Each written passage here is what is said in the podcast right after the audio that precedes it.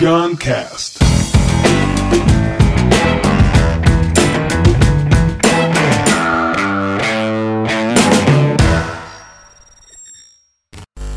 Muitas palmas para Walter Longo.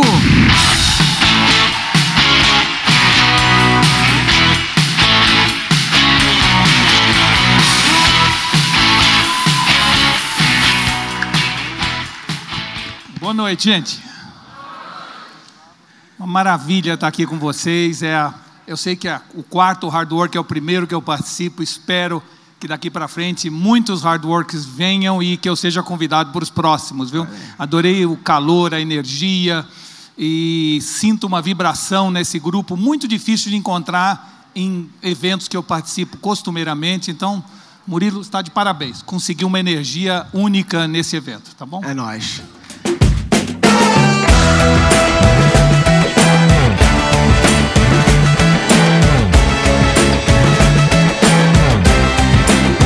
O Rádio Copai 5 vai ser diferente do que você provavelmente está acostumado no mundo dos eventos. O Rádio Copai 5 não vai ser somente um evento sobre criatividade, vai ser um evento criativo sobre criatividade. Chega de um line-up gigante com dezenas de palestrantes que você sabe que não vai conseguir ver tudo e acaba sofrendo por ter que escolher. E se escolhêssemos poucas pessoas, pessoas incríveis e extraímos muito mais de cada um? Chega de só palestras, de só monólogos, um fala e outros escutam. E se a plateia pudesse perguntar mais, interagir mais, subir no palco? Chega de intervalos rápidos que você vai gastar todo o tempo na fila para comer. E se os intervalos fossem um pouco mais longos e tivessem atividades para conectar as pessoas? Chega de começar às 8 da manhã, todo mundo atrasar e chegar com sono. E se o evento começasse depois do almoço, mas tivéssemos amanhã livre, entre aspas, porque vão ter atividades fodas para você participar. Chega de eventos que querem incentivar o networking, mas não fazem nada de fato para isso. E se existisse um aplicativo que, através de informações das pessoas, indica onde, em que canto do evento você deve ir para encontrar as pessoas certas. Chega de anotar um monte de coisas no caderno e essas coisas não darem nada depois. E se o evento oferecesse o framework de anotação, processamento e execução de ideias? Chega de eventos que acabam quando o evento acaba. Hã? E se o evento continuasse após o fim do evento, através do nosso aplicativo de comunidade? Chega de evento chato que a gente passa a maior parte do tempo no celular. E se o evento fosse engajador, divertido, musical, participativo? Esse é o Radio Rock Papai 5.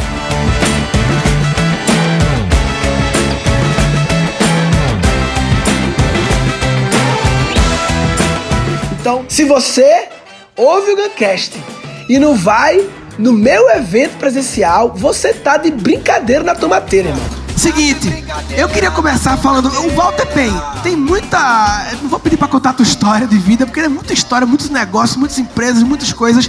Eu só queria ouvir uma história que é o comecinho de tudo, porque tem a ver com Recife, né? Tu tinha família em Recife e tal. E aí, Verdade. como foi o teu primeiro movimento de carreira e tal? Conta como foi esse movimento. Tá bom, vou contar e procurar ser o mais rápido possível. Eu, meu pai era de São Paulo, mas mudou para Recife. Quando eu fiz 19 anos, eu resolvi vir para São Paulo, estudar aqui, fazer faculdade, trabalhar. E meu pai falou: Olha, se quiser ir, vai. A responsabilidade é tua, não te dou nada para você ir. Se você quiser ir, vai. Eu então tomei a decisão de vir. Vim, que- tentei vir de avião da FAB, não consegui. Depois tentei vir de carona, não consegui. Aí aluguei um ônibus, comprei uma passagem de ônibus no Expresso Severino Camelo, que vinha pelo interior. E demorei uns 10 dias para chegar em São Paulo. Aí cheguei em São Paulo, fui morar numa pensão com um dinheiro que eu tinha, que era muito limitado, ah, lá no, no- na, na Bela Vista. E nessa pensão, eu sabia que eu precisaria arranjar um emprego e receber um salário o mais rapidamente possível para pagar a pensão e ainda me alimentar, fazer cursinho, etc. Então comecei a procurar emprego e vocês todos já devem ter passado por isso. Como é duro o primeiro emprego, porque todo mundo exige experiência, né? E a pergunta que fica, como é que faz para você começar se todo mundo exige experiência? Eu lia o Estadão naquela época era o horário, o lugar de procurar emprego e no Estadão dizia assim: procura-se com prática de cinco anos, procura-se com experiência, procura-se com carro, condição própria. Aí um dia bateu o desespero, eu já há cinco dias comia rocambole pullman com água, porque não tinha para me sentir satisfeito, né? Aí eu vi um anúncio que dizia assim: procura-se vendedor com experiência mínima de cinco anos, domínio fluente do inglês, condução própria e maior de 21 anos. Ou seja, eu não tinha nenhum desses requisitos. Fui lá, preenchi a ficha. Quando a pessoa foi me entrevistar, eu falei: olha, antes de senhor começar a entrevistar, é o seguinte: não tenho 21 anos, não tenho condição própria, não falo inglês e nunca trabalhei. Aí esta pessoa falou: você é cínico, não? Eu falei: sabe o que acontece? É, o desespero faz com que as pessoas tomem decisões, às vezes, corajosas, né? E claro que é um ato de coragem minha vir aqui sem nenhuma das credenciais que você exige para me oferecer, mas eu tenho certeza, perante todo mundo que eu vi aqui sendo entrevistado, que eu vendo o dobro do que qualquer um deles. Eu não tinha a menor ideia, por trás estava apavorado. Né? Aí o cara começou a conversar comigo, passou, sei lá, 15 minutos, falou: Olha, vou te dar uma chance, eu nunca fiz isso na vida, mas vou te dar uma chance, vem amanhã para começar o treinamento. Aí eu estava saindo da sala, falei, olha, tem mais uma coisa que eu esqueci de dizer, o que, que é? É que eu estudo de manhã, só posso trabalhar à tarde. e assim eu comecei a trabalhar com a minha família em Recife, eu sozinho aqui, e por mais que eu vendesse o que eles me pediam para vender, eu não conseguia ganhar o dinheiro suficiente para pagar, porque a comissão era baixa, etc. Aí um dia eu cheguei num lugar chamado Consórcio Almeida Prado, um lugar que tinha uns 3 mil vendedores, e a, a, minha função era vender título de sócio da ADVB, da Associação dos Dirigentes de Vendas do Brasil. Eu então cheguei lá, vi aquele mar de vendedores, né? Bati na porta do gerente. Naquela época a gente entrava nas empresas sem carteira de identidade, sem né, nada na portaria. Falei: olha, eu sou da ADVB e eu queria oferecer a vocês uma palestra sobre a importância do relacionamento na área de vendas. E eu tenho certeza que vai ser muito bom para os seus vendedores. Ele falou, ah, então, claro, com prazer. Pois não, o senhor vem aqui então, dia 14 aqui, para fazer a palestra. Eu saí de lá de fralda, né? Vocês podem imaginar? Nunca tinha feito palestra na minha vida, né? Aí fui comprar transparência de retroprojetor para fazer. Preparei a palestra tal. No dia que eu fui lá, estava num estado de nervos brutal, que é o que acabaram de falar aqui coragem não é ausência de medo, é enfrentar o medo, né? E fui fazer a palestra, e ao fazer a palestra, terminou a palestra, tinha uns 100 vendedores querendo entrar de sócio na DVB. E eu então perdi 90, porque não conseguia preencher a ficha de 100 pessoas. Eu voltei para a DVB e passei a contratar os outros vendedores para trabalhar comigo. E comecei a inventar a palestra como alternativa de venda. Então foi assim que eu comecei Criou é, um marketing de conteúdo. Exatamente. Três meses depois saí da pensão, aluguei um apartamento, depois comprei carro, comprei apartamento, quer dizer, a minha vida começou, portanto, nessa área de vendas. Mas não começou em vendas, começou numa atitude de coragem, porque eu acho que, a, vamos dizer assim, a coragem é a mãe da necessidade. Né? Na hora que você tem necessidade, você se joga de maneira entusiasmada rumo ao desconhecido. Foi isso que eu fiz, por acaso deu certo, e estou aqui hoje. Aí passando o tempo rápido, aí tu fosse depois para, não sei se nessa ordem, mas para publicidade, show business, né? Foi empresário musical, é, é, muita coisa da publicidade, TVA, aquela TV para assinatura. Ele começou essa operação no Brasil, foi presidente. Aí teve um momento lá, Roberto Justus, aprendiz lá. É, você falou, do, inclusive, do paradoxo de pedir é, é, vaga de emprego, né, com pré-requisito e tal, experiência e tal. Tinha um paradoxo no aprendiz que era o seguinte, né? Um povo lá fazendo as atividades, aí quem ganhasse seria contratado. E quem não ganhasse era demitido. Como é que você demitisse e não contratou o caba? Era sempre um paradoxo, mas enfim. É verdade. E aí, presidente de agências, e majestemente, estão rebobinando lá do começo da carreira até os últimos anos, você foi presidente da editora Abril, há poucos anos atrás. E aí eu queria, como é? O Caba chega, foi em quanto? Foi 2015? Que você entrou na Abril? É, foi de 2015 a 2017, é dois Caba, anos. Como é que é, é, quando o Caba entra numa organização? Como foi a primeira semana na Abril? O Caba chega lá, tu faz o quê? Primeiro dia, primeira hora. E agora? O que eu faço? Falo é. com quem? Como é, qual é, qual é, eu tenho essa curiosidade de saber, você entra numa organização gigante, passando por uma reinvenção louca, o que, é que você faz no primeiro dia? É, é uma, uma pergunta interessante pelo seguinte, porque, primeiro, para mim foi um pouco facilitado, porque como eu fui presidente da TV Abril há 25 anos atrás, de certa maneira eu já conhecia a casa, conhecia seus donos, a família Tivita, então isso ajudou um pouco.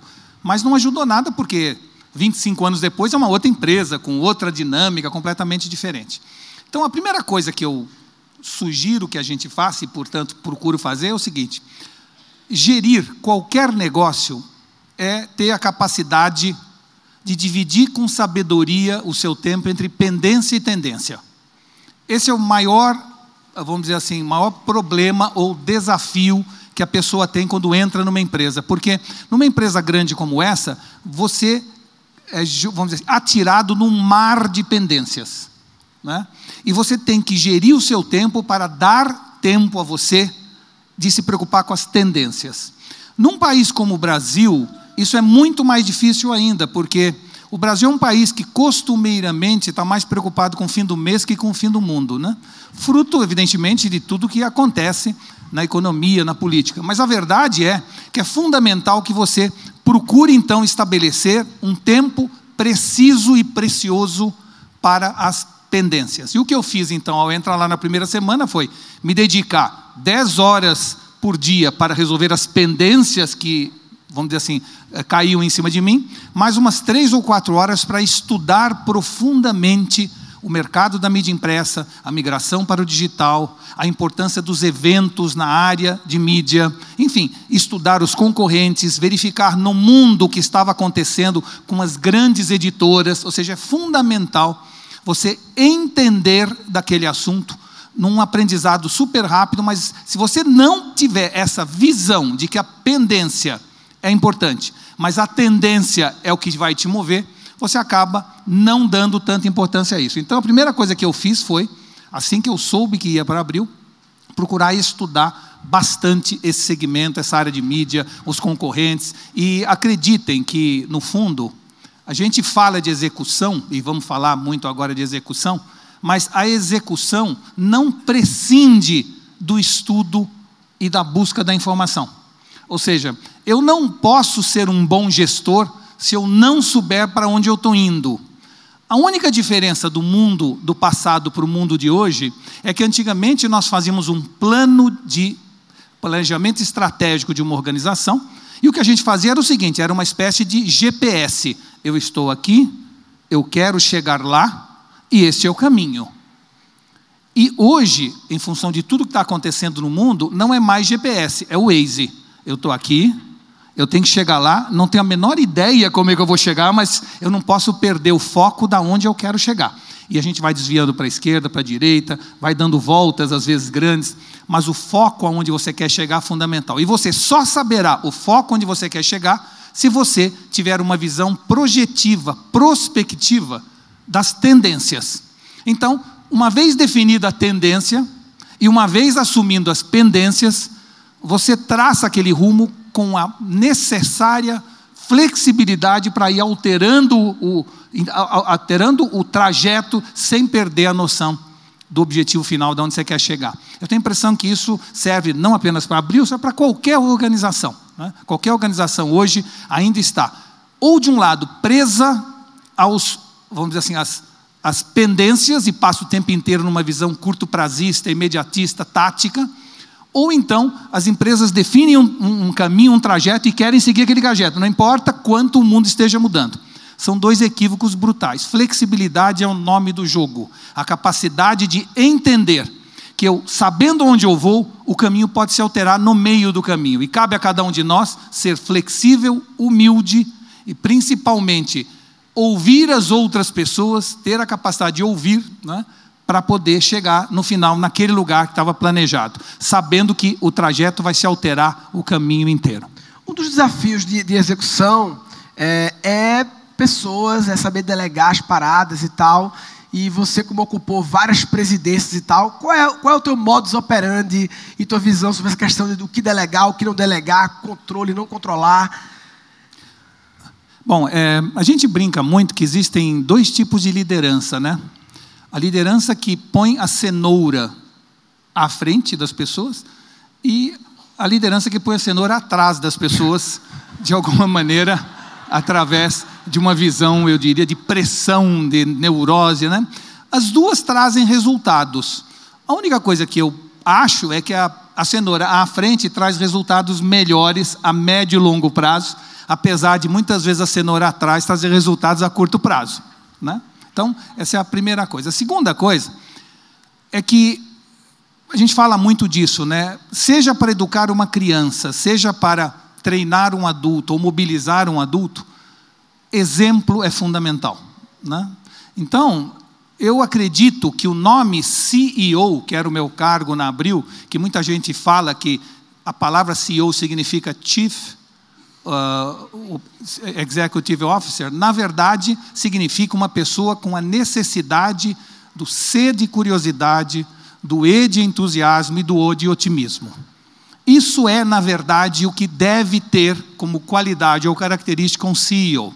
Você tem que transmitir para seus comandados, liderados ou colaboradores essas três características: a característica de curiosidade, de querer saber o tempo inteiro, cada vez mais daquilo que a gente faz, entusiasmo para fazer as coisas acontecerem e otimismo para entender que lá na frente as coisas chegarão onde a gente quer e ter essa visão otimista é fundamental para que eu possua, continue mantendo entusiasmo e esse entusiasmo virá da busca da informação e do conhecimento que a curiosidade gera. Então é um trio de características que eu acho importantes para a gente liderar um grupo de pessoas. Aí tu falaste de pendência e tendência, né? E muitas pessoas aqui é, tem muita gente interessada em educação, e mesmo que não é interessado em educação, está interessado em educação não como fim, mas como meio, né? gerar conteúdo e tal. É, quais são as tendências de conteúdo que tu vê, de mídia e tal? O que, é que tu vê acontecendo? Olha, uh, eu poderia passar duas horas aqui falando para você disso, mas eu posso talvez tentar resumir dizendo o seguinte: o ser humano tem três tipos de curiosidade. Existe a curiosidade diversiva, a curiosidade empática e a curiosidade epistêmica. Todos nós temos esses três tipos. A curiosidade diversiva é aquela curiosidade genérica, superficial, sobre um monte de múltiplos assuntos. Então, a curiosidade diversiva nos leva a querer passar o timeline do Facebook, não é? ou querer saber se vai chover amanhã, quem ganhou o jogo, como foi o capítulo do Big Brother, tudo de maneira generalista, genérica e superficial. A segundo tipo de curiosidade, a curiosidade empática, é uma curiosidade natural do ser humano sobre outras pessoas. A gente quer saber tudo sobre outras pessoas. Quem casou com quem, quem comeu quem, quem foi promovido, quem foi demitido. A gente tem um fascínio por isso. E a origem da fofoca, ela é natural da curiosidade empática. É? Existe um terceiro tipo de curiosidade, que é a curiosidade epistêmica, que é a curiosidade mais profunda, mais estratégica, que faz com que a gente queira saber por que, que as coisas são assim, o que, que aquilo trará como consequência, como que aquilo vai afetar a minha vida, ou seja, a curiosidade mais profunda e mais analítica. Então, todos nós temos essas três curiosidades. A mídia, em geral, antes do mundo digital, tinha a preocupação de cobrir essas três, esses três universos de curiosidade a manchete do jornal dava curiosidade diversiva, né? As, vamos dizer assim, a área social do jornal, que tinha lá o High Society, dava curiosidade empática, empática, e os colunistas, os articulistas, davam a curiosidade epistêmica, tá certo? Com o surgimento do, vamos dizer assim, do mundo digital, duas dessas curiosidades migraram para o mundo digital, a diversiva e a empática. Ou seja, hoje se eu quiser saber o que está acontecendo no mundo, o timeline do Facebook me dá exatamente a sensação de que eu estou dominando tudo o que está acontecendo. Se por acaso antes eu lia a revista Caras para saber sobre pessoas, sobre celebridades, agora eu vou no Instagram e Instagram eu escolho a celebridade que eu quero acompanhar do jeito que eu quero. Então, a curiosidade, eh, vamos dizer assim, diversiva, a curiosidade empática foram para o mundo digital. E sobrou para a mídia impressa a curiosidade epistêmica, curiosidade mais profunda. Então, se hoje cair um avião no aeroporto de Congonhas, imediatamente para ser, caiu um avião, quantas pessoas morreram? Né? Que marca? Qual era a companhia?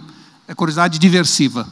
Segundo tipo de curiosidade, uh, se tinha alguém dentro do avião que eu conhecia, tinha alguém que trabalhava aqui, né? o piloto tinha filhos, esse tipo de curiosidade sobre pessoas. E a terceira coisa é assim: por que, que aviões caem?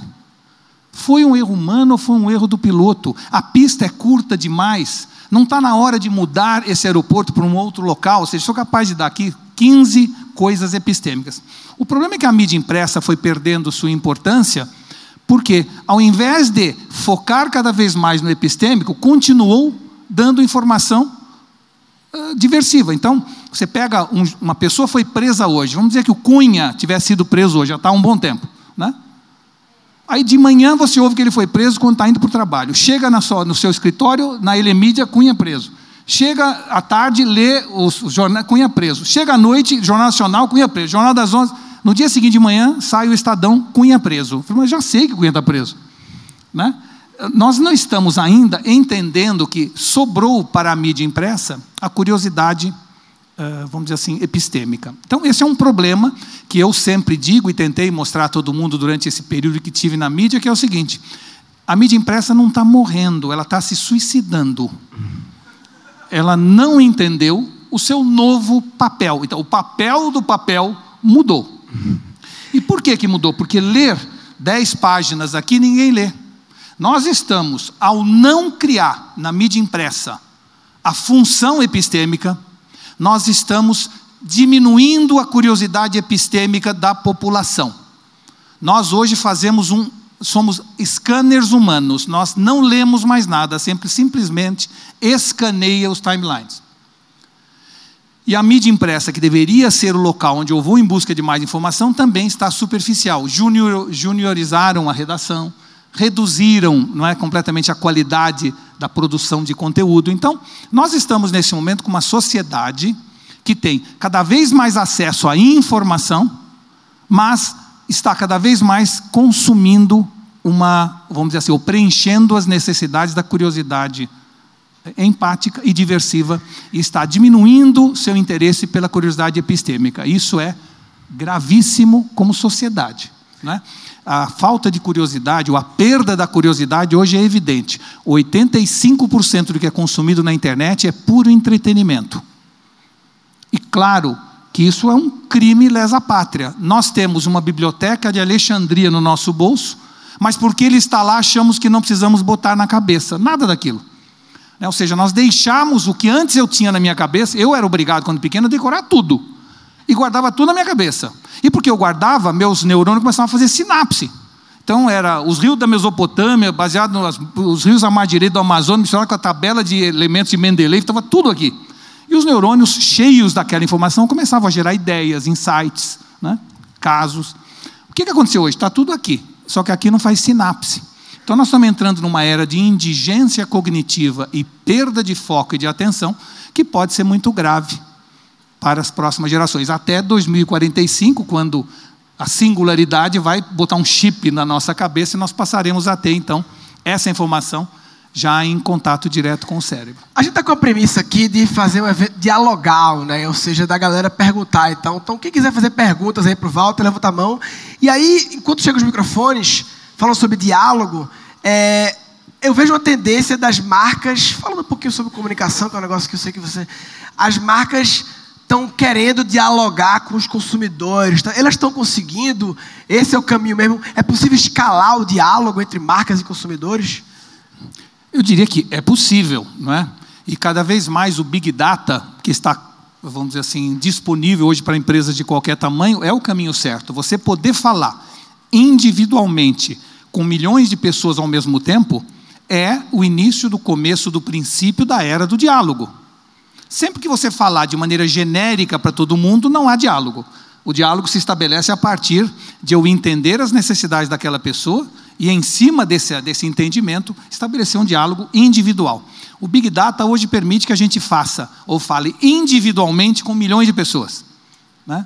E o Analytics permite que eu conheça cada vez mais aquela pessoa através da inteligência artificial. Então, sim, as marcas deveriam ou poderiam já estar cada vez mais estabelecendo esse diálogo, mas eu diria que ainda hoje é muito frustrante o que a gente vê no mercado. Ao invés de diálogo, temos um monólogo travestido de diálogo. As marcas que estão em busca de likes no Facebook estão onanisticamente querendo crescer o volume de fãs sem entender a necessidade e a razão de cada um. O retargeting que a gente fala hoje, eu comprei vinho para o casamento do meu filho, recebi uma enxurrada de oferta de vinho quando eu não bebo vinho. Só comprei porque, na verdade, precisava naquele momento. Mas o retargeting faz então com que, de maneira, vamos dizer assim, absurda, eu comece a ser bombardeado com ofertas de algo que eu, na verdade, não consumo. Então, nós estamos ainda muito atrasados nesse processo de diálogo. As marcas continuam no Facebook, para meu espanto, ainda usando o Facebook para vender coisas. Conheça a nova promoção da empresa tal, que agora, graças à promoção, você pode ter comprar dois e levar três. Isso é propaganda, isso não é, não é, não é diálogo. Né? Então, Uh, a ideia que antes, na, no tempo do marketing direto, as marcas acharam que iam fazer diálogo e, na verdade, faziam propaganda por correio, agora nós estamos fazendo propaganda por meios digitais. Ainda não temos a essência do diálogo, e a essência do diálogo é mais ouvir do que falar. As empresas parecem ainda não estar dispostas a ouvir. Vamos lá, diálogo. Mete, dá-lhe, papai, que está com o microfone aí.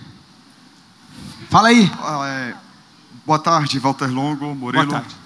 É, tenho uma pergunta para você, não sei se você vai concordar ou não, mas é o que eu vejo as empresas fazendo. Hoje em dia, as empresas estão cada vez mais buscando lucro, lucro, lucro, e muitas vezes a qualquer custo. Essa aqui é a verdade.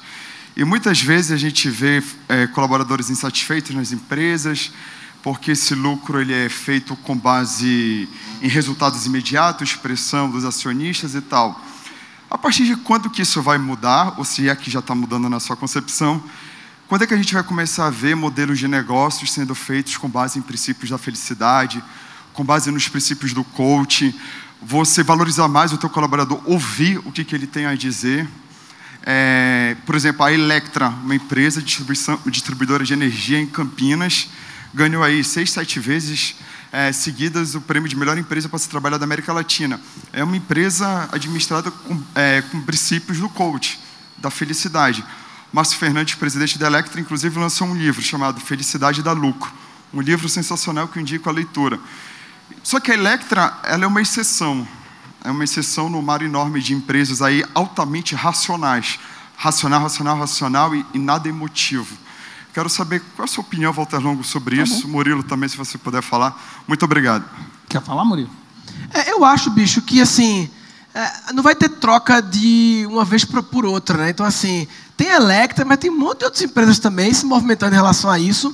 É, quando o bagulho já existe, já é gigante, é difícil fazer uma mudança, mas as novas empresas que estão surgindo, já estão surgindo com esse DNA e as novas empresas que estão surgindo com esse DNA são as grandes empresas do futuro. Né? Então eu acho que isso vai acontecer, senão vai ter um colapso na sociedade, né? não vai esse modelo, né? tem o livro Capitalismo Consciente que tem mais ou menos essa linha também. Então isso vai ter que acontecer, senão vamos ter um declínio da civilização, como falamos no começo do evento. Acho isso. Acho que está acontecendo, mas é devagar. Olha, eu eu queria primeiro dizer que a minha crença uh, bastante grande é que o lucro deve continuar sendo um objetivo fundamental, porque é através do lucro que a empresa gera mais empregos, é através do lucro que ela cresce, é através do lucro que ela recolhe impostos que vão depois servir, teoricamente, para retribuição para a sociedade. Então, o lucro é fundamental. E o lucro não é adversário da causa ou dos valores ou da missão da empresa. Né? Pelo contrário, eu acho que as empresas que hoje quiserem ter mais lucro, que deve continuar sendo um objetivo de qualquer organização, né? ela vai ter que sim estabelecer causas, definir uma forma de ser valor, valorosa para a sociedade, vai ter que contribuir, sim, muito além do simplesmente recolhimento de impostos, vai ter que gerar causas nobres e genuínas para que seus colaboradores continuem dando o melhor de si, porque os millennials, que hoje são os novos, vamos dizer assim, funcionários ou colaboradores das empresas, se não houver causa na empresa, ele não fica, ele vai para outro lugar, a gente perde os talentos em função da empresa não ter causas. Mas nós temos que tomar muito cuidado para as empresas que são gananciosas e se travestem de empresas com causas genuínas. E isso está cheio. A gente tem uma capacidade de transformar causa em marketing que é uma barbaridade. E a maioria das pessoas cai nessa. Então tem muita empresa assim que faz a caixinha de suco, está escrito um monte de coisa bacana, mas que continua explorando o agricultor no campo. Então, não vamos, não vamos separar de maneira tão óbvia as empresas que parecem que estão preocupadas com lucro do que as empresas que parecem estar preocupadas com causa.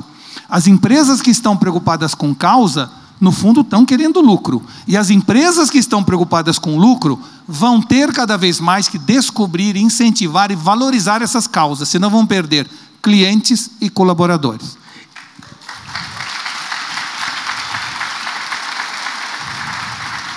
Oi. Alô. Oi, Diógenes de Brasília. É, Walter, eu costumo dizer em algumas palestras que eu dou que a gente está vivendo uma era de cocriação social, né? Hoje você chega no, em lugares, por exemplo, tem uma favela, está tendo um tiroteio, alguém já está filmando, já está postando no Stories, já está postando no Instagram, todo mundo já está sabendo e o jornalista nem chegou. Hoje, a profissão jornalista, do jeito que ela era conhecida lá atrás, ela mudou completamente. Você, como foi um grande presidente de uma, de uma grande empresa como a Abril, como é que enxerga essa visão? Porque o jornalista, na minha visão, hoje em dia, ele passa a ser mais um validador do fato, né? Ele é o cara que de alguma forma ele vai dar a veracidade, ele é a garantia de que você não está lendo fake news, de que você não está lendo coisas que às vezes estão na mídia social, está todo mundo compartilhando e não é real. Eu queria saber a sua visão sobre isso. Tá bom. Ah, Primeiro, primeiro o seguinte, como eu falei antes, cada vez mais nós estamos nesse princípio da coevolução. Em todos os setores de atividade, o público e as empresas estão cada vez mais trabalhando juntas. E na área de jornalismo, é mais uma veja um esforço da Globo com aquele projeto que, aliás, me irrita profundamente, mas, mas é, um, é um projeto que, assim, que eu, deixa que eu chuto, como é que é o nome? É, é, não, eu queria meu país fosse desse jeito, enfim, não? Exato. Interrompe o jornal para falar aquilo. Mas, mas, enfim, é uma opinião pessoal minha. Mas, mas eu estou dizendo o seguinte: então, uh, todas as empresas entenderam que a coparticipação é fundamental. E é mesmo. Por quê? Porque ninguém mais está em busca de audiência, está em busca de engajamento. E o engajamento pressupõe uma coparticipação. Então, nós teremos cada vez mais pessoas falando de determinados lugares sobre o fato que está acontecendo.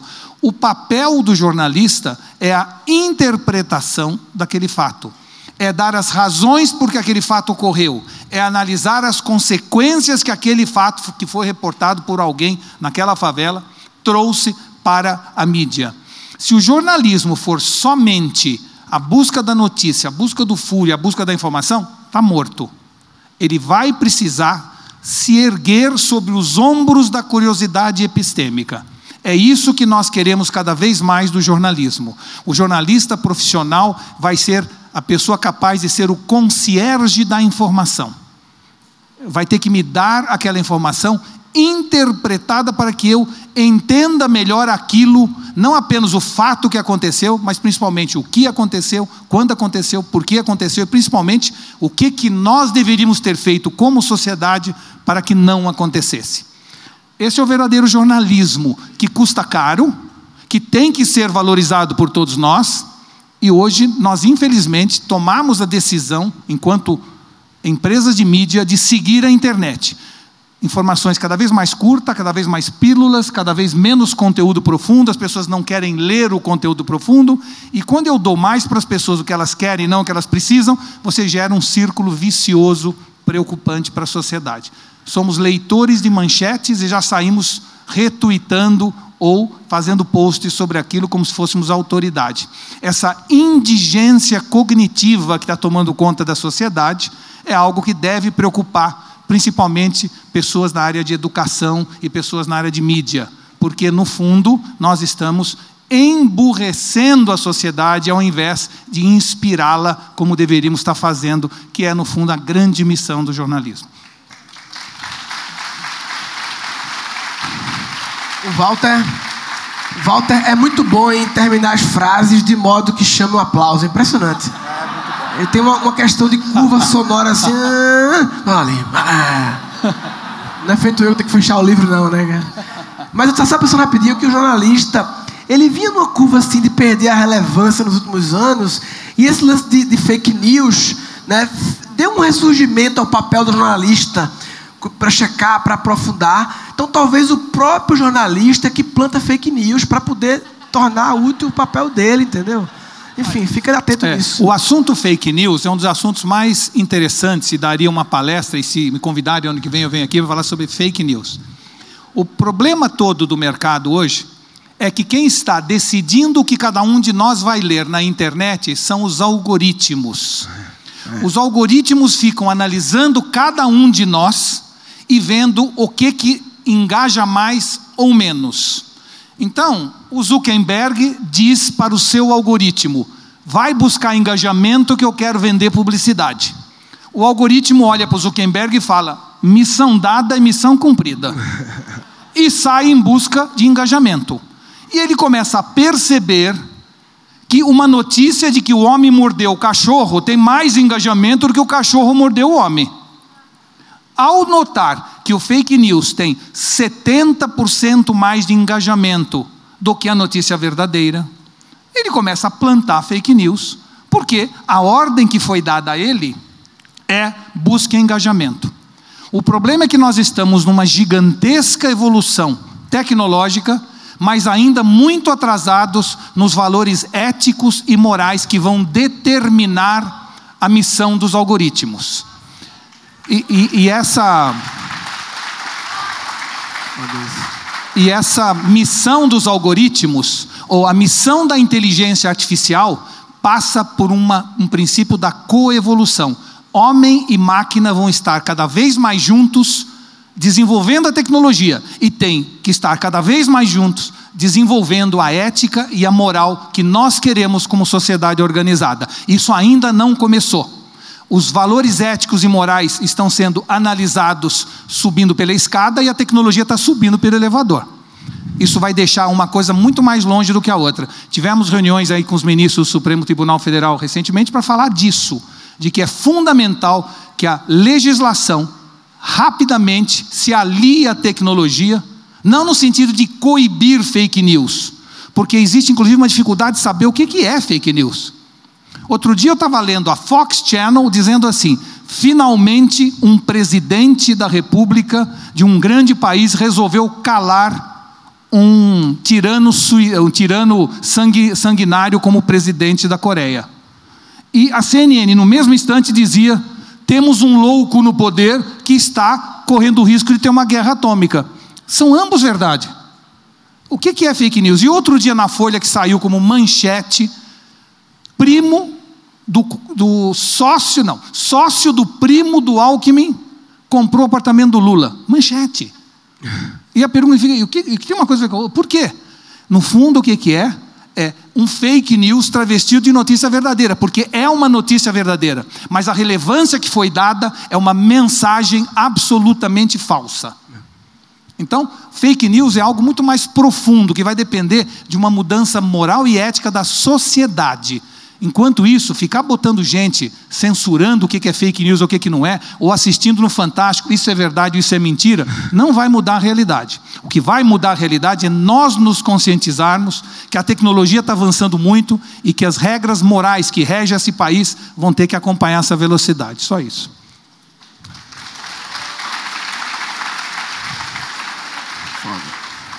Dale, papai. Opa, meu nome é Matheus, de Uberlândia. É, até complementando, então, todos esses temas, né, que eu acho que não precisa nem entrar em resumo, é a questão da política, né? Já que a gente fica fake news, manchetes, como isso aí está influenciando. Gostei muito do exemplo do avião, né? E nas questões políticas a gente não faz isso. Ninguém apura as informações, pega as manchetes. Então, como a mídia, né, através da sua experiência, está influenciando quem nós vamos votar, quem não votar, porque também está um, muito complicado.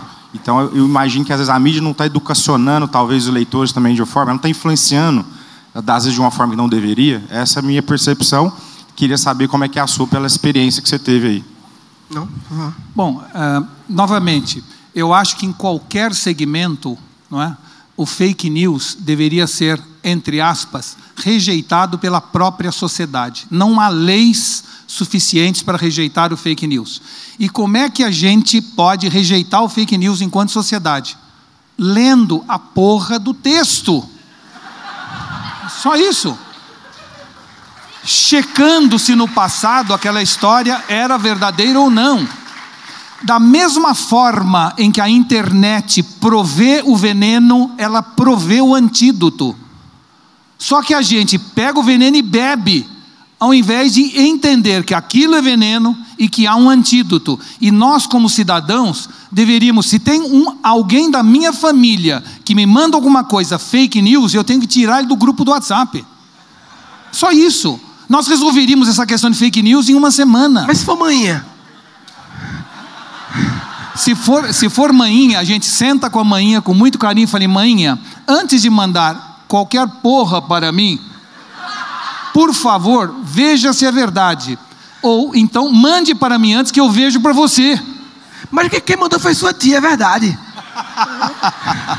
eu falo com a tia, aí fodeu. Agora, no plano político, nós estamos agora condenando e criando regras que proíbem o microtargeting na área da política, o que é um retrocesso social. Por quê? Porque se alguém fala uma mentira para um, dois ou três, a gente não quer que eles falem. A única solução para baixar os custos de um programa político é exatamente o microtarget. Se cada um dos políticos falar o que cada um de vocês quer ouvir sobre o seu bairro, sua rua, suas necessidades, seu cargo, sua função, eu vou ter muito mais chance de julgar quem eu devo votar ou não do que antes. Mas, em função do medo da mentira, a gente está delegando à televisão, ao jornal e à revista né, a possibilidade de formar juízo de valor. Acreditem, tem muito fake news nessas mídias também. Fake news disfarçados de notícia verdadeira. Tá certo? Então, vamos entender que nós temos que evoluir e não involuir. Nós temos que permitir que pessoas possam falar individualmente com cada um. Tá? E se nós não fizermos isso, nós vamos ter problema. Mais uma pergunta aí, última pergunta, Dani. Oi, eu sou a Patrícia, Patrícia Montesano, aqui de São Paulo. É, eu estava pensando aqui, a gente falou muito em educação em todos os momentos né, desse encontro, e eu acho que falta na gente uma formação de leitores. É por isso que a gente tem tanta essa, essa repercussão das, das fake news, a gente tem é, a pessoa que só lê títulos. Então, a gente tem. Isso é na escola que se faz, isso é em casa que se faz, faz parte da educação, a formação de leitores, a formação de leitores críticos. E aí eu pergunto, né? Por exemplo, há algumas semanas a gente teve a morte de um jornalista, Daulio é, Dantas, que era uma pessoa que, não sei quem conhece, alguém conhece? É uma pessoa antiga que lutou muito contra a ditadura, que lutou muito pela liberdade de imprensa e tudo mais, e ninguém sabe. E no momento político que a gente vive, ninguém fala nada. E aí saem milhões de notícias fake, enfim, falando desses assuntos. Então acho que o que falta, eu ia fazer essa pergunta e você respondeu, então resolvi só complementar. A gente ainda não está formando leitores, né, desde pequenos. A gente não está formando leitores críticos quem pergunta de onde vem a notícia, quem vai atrás de onde vem a notícia, ou quem possa é, seguir mesmo e ler um jornalista, vamos dizer assim, é, que tenha vontade de explicar a realidade e não simplesmente é, levar para onde eles querem. Né? Eu acho que essa é a grande questão. O jornalismo, pelo jornalismo, também está é, em xeque nesse momento, né? Papai, é, para finalizar, eu queria te perguntar: tem quantos anos? 67. 67. Como você consegue se manter relevante? Né? Tantos anos, tanta coisa acontecendo e parece que em todas as décadas da humanidade, você sempre esteve relevante. Há 25 anos você comandava a TV para assinatura que estava começando o movimento e tal. E antes, uma porrada de coisa. Como é que você faz para se manter relevante? Eu não tenho a menor ideia como é que eu faço. Eu, eu, eu acho que eu, eu, eu devo, novamente, a essas três uh, características que eu falei, que eu acho que me foram delegadas talvez muito mais pela minha mãe do que pelo meu pai, né? é, que são curiosidade, entusiasmo e otimismo. Eu sou uma pessoa extremamente otimista. Nós tivemos juntos, não na mesma, no mesmo ano, na Singularity. Sim. E nós vimos que temos todas as razões do mundo para continuar otimistas, que o mundo está cada vez melhor e não pior, que a mídia está nos dando uma sensação de que cada vez nós temos mais problemas e ao contrário, cada vez temos mais solução. Então, o otimismo é uma coisa fundamental e você só terá essa visão otimista se você, assim como numa epifania, entender que o otimismo não é esperar que as coisas melhorem, é fazer o que tiver ao seu alcance para as coisas melhorarem. Né? Essa é a visão do otimismo, tá certo? A segunda coisa, a segunda coisa é o entusiasmo, né? É se jogar de maneira entusiasmada nas coisas. Quando quando os judeus saíram do Egito, eram escravos lá e fugiram em busca da terra prometida, eles correram dos guardas, né, do, do, vamos dizer assim, do exército egípcio, e de repente se depararam frente ao mar fechado, eles queriam ir além, mas não podiam porque o mar estava lá. Então eles tinham na frente deles o mar fechado e atrás deles o exército egípcio chegando. E aí a, os dez mandamentos e a Bíblia conta que de repente o mar se abriu e eles passaram, não é? Quando a gente vai nos textos mais antigos, a gente vê que não é bem isso que isso é uma deturpação da verdadeira história. O que efetivamente aconteceu com os judeus foi que eles estavam tão entusiasmados de ir em busca da terra prometida, tão certos de que não iriam continuar sendo escravos, que se jogaram mar adentro. E Deus ficou tão emocionado com a coragem e determinação daquele povo que abriu o mar para que eles terminassem a travessia. O que, que isso nos ensina? que se a gente estivesse na beira d'água, se ele estivesse na beira d'água, botando o pezinho para ver se estava quente ou frio, estavam fazendo pirâmide até hoje no Egito. A realidade é, qualquer nova era, nós temos que nos jogar de maneira entusiasmada rumo a esse desconhecido. O mar da tecnologia, da digital, só vai se abrir na direta proporção em que a gente se jogue nele de maneira entusiasmada. Então, entusiasmo é a segunda parte. E a terceira é curiosidade. Eu outro dia estava perguntando para mim assim: como que as pessoas na Revolução Industrial acordavam todos na mesma hora para irem à linha de produção que exigia a presença de todos, se não tinha relógio? E aí fui na internet e descobri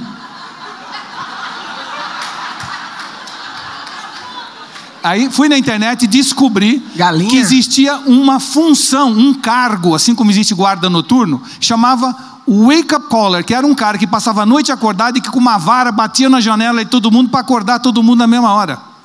E que tinha uma mulher chamada Mary Smith que ficou rica porque ela inventou um jeito de uma zarabatana com ervilha que acordava muito mais gente sem trabalho. Ou seja, eu de repente descobri algo que a internet me permitiu, porque é uma biblioteca de Alexandria, porque eu tinha curiosidade de saber isso. Tá certo? Então, outro dia eu estava perguntando assim: no século XVII, o filho do rei era inimputável, você não podia castigá-lo. Como é que você educa uma criança e não pode castigar, dar castigo, sanção? Sabe o que eles faziam? Tinha uma função no reino chamado Whipping Boy, que era um menininho da mesma idade do filho do rei, que eles criavam junto, e cada vez que o reizinho fazia malcriação, eles davam porrada no outro. Então, por empatia, o reizinho se comportava com medo do amiguinho apanhar. Coisa maravilhosa. Quando que eu poderia saber isso? Tá certo?